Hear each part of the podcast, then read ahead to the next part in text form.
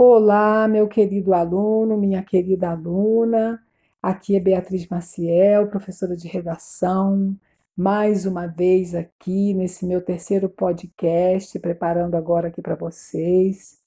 Eu quero assim, eu espero que você esteja bem e que esteja estudando, acompanhando tudo aí é, na medida do possível. Vamos fazer uma retomada. Hoje a gente não vai abrir a apostila, não, tá? A gente vai fazer uma retomada ao texto Mar de Dentro, da Lia Luft, aquela atividade que eu preparei para vocês. Fazer uma leitura do texto e alguns comentários e, na sequência, a gente vai corrigir os exercícios, certo? É, Mar de Dentro.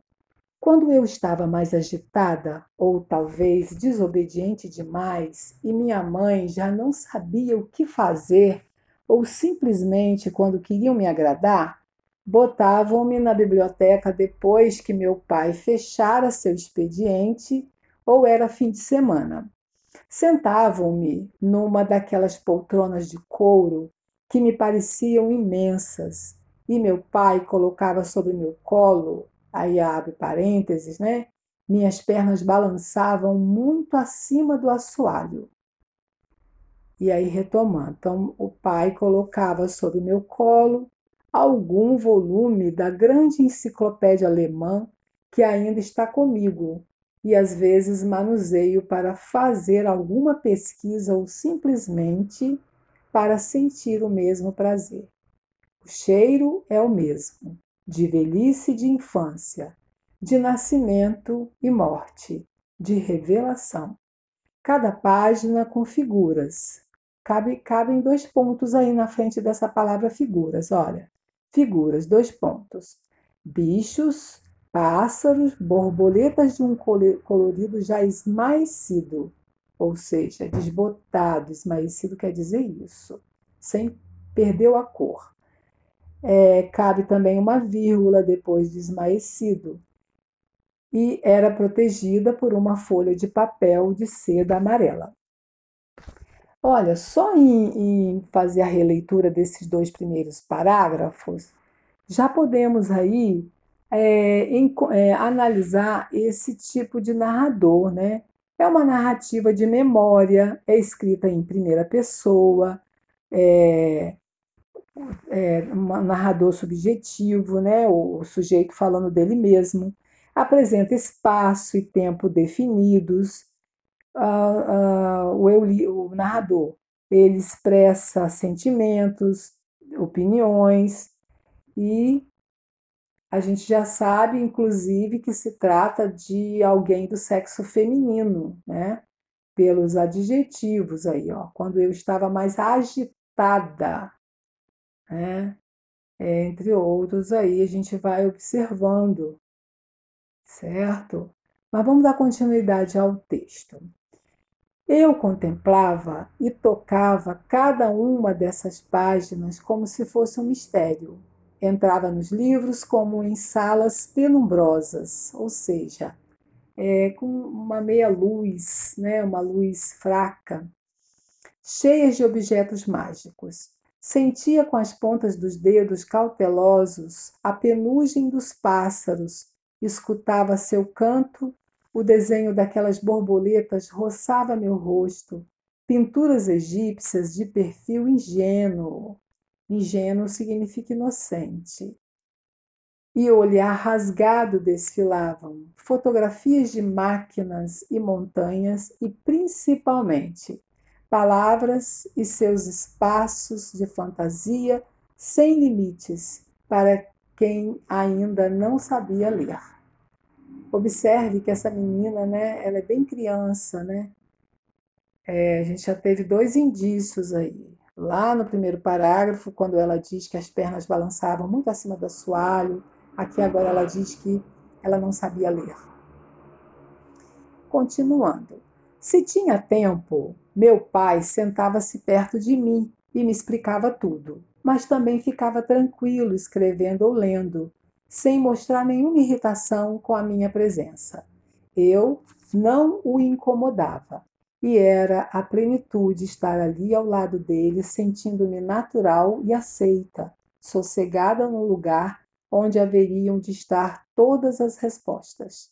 Interessante, né, este parágrafo que eu acabei de ler, porque aqui a gente observa essa, essa relação, né, do pai com a filha, é, a harmonia, né, o, é, quando diz aqui é, a plenitude, e era a plenitude estar ali ao lado dele, porque havia ali uma integração, né? O plenitude vem de pleno, inteiro, total.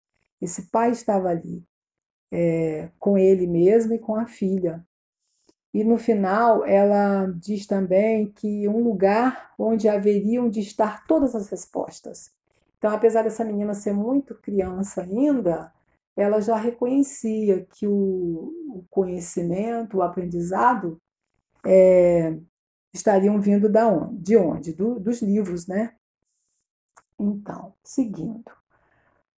Nunca desaprendi a excitação quase amorosa de estar entre livros, mesmo que não haja poltronas de couro nem aroma de cigarro. Tudo ainda está comigo como uma porta que se abre sobre um corredor infinito para que eu possa entrar com minha bagagem de curiosidade. Na biblioteca havia uma lareira grande. No aparador, o relógio que meu pai comprara quando estudante e ao qual e ao qual continuava dando corda noite após noite antes de dormir. Eu, já deitada, escutava de do outro lado da parede do meu quarto sua mão dar voltas na chave e preparar a engrenagem para marcar mais um ciclo. Meu pai determinava que haveria um outro dia depois daquela noite. Apesar dos pesadelos, dos fantasmas que às vezes me assustavam, havia um universo ordenado de sol e presenças que o relógio de meu pai traria de volta na outra manhã. Esse relógio está hoje entre livros numa prateleira da minha sala, mas depois que ele morreu, nunca mais permiti que nenhum relógio em casa minha batesse as horas, pois a dimensão da vida e dos amores não cabe no tempo nosso. Então, que texto interessante, né? Esse período de quarentena nós que já é, hoje lançamos aí, né, mão do, da enciclopédia online, mas quem tem uma biblioteca em casa, né, eu tenho aqui na minha casa uma mini biblioteca que eu amo. Muito bem, vamos dar continuidade então, vamos lá para os exercícios. Assinale a definição correta sobre a narradora. Considerando que o texto apresentado é uma narrativa, assinale a opção correta sobre a narradora do texto. Então, se você foi lá na segunda alternativa, em que diz, né, trata-se de uma personagem principal, principal que protagoniza as ações. Está bem esclarecido para a gente isso aí, né? Então, é essa aí. Vamos para a questão 2? Apesar de não ser um relato extremamente íntimo, a narradora expressa sentimentos e opiniões do ponto de vista pessoal. O texto, por isso, é narrado em primeira ou terceira pessoa. Muito bem, se nós acertamos a primeira, a segunda também, né? Porque está um pouco até repetitivo aí. É só para a gente, é, vamos dizer assim, reforçar. E aí pede que na justificativa a gente apresente passagem do texto. Há várias possibilidades, né? Sempre que tiver algo, alguma passagem lá em que a narradora se coloca em primeira pessoa, nós dali é, estaremos diante dessa confirmação. Então já começa lá, ó, quando eu estava, minha mãe, tudo na primeira linha, né? É, quando queriam me agradar, botavam me, meu pai. Então todas essas é, passagens aí confirmam a nossa resposta. Vamos para a questão 3? Na questão 3, nós temos um trechinho retirado do texto que diz assim: O cheiro é o mesmo, de velhice e de infância, de nascimento e morte, de revelação. Cada página com figuras, bichos, pássaros, borboletas, de um colorido já esmaecido, era protegida por uma folha de papel de seda amarela. Então, que objeto está sendo descrito nesse texto? Trecho, desculpa. Quando fala em objeto, pode ser que nos leve a pensar no livro.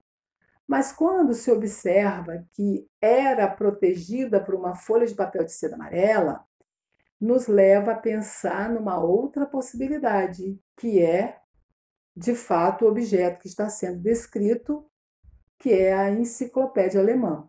Então, se você respondeu enciclopédia alemã, correto, mas se você colocou livro, tá precisando aí esclarecer, porque não é a melhor resposta.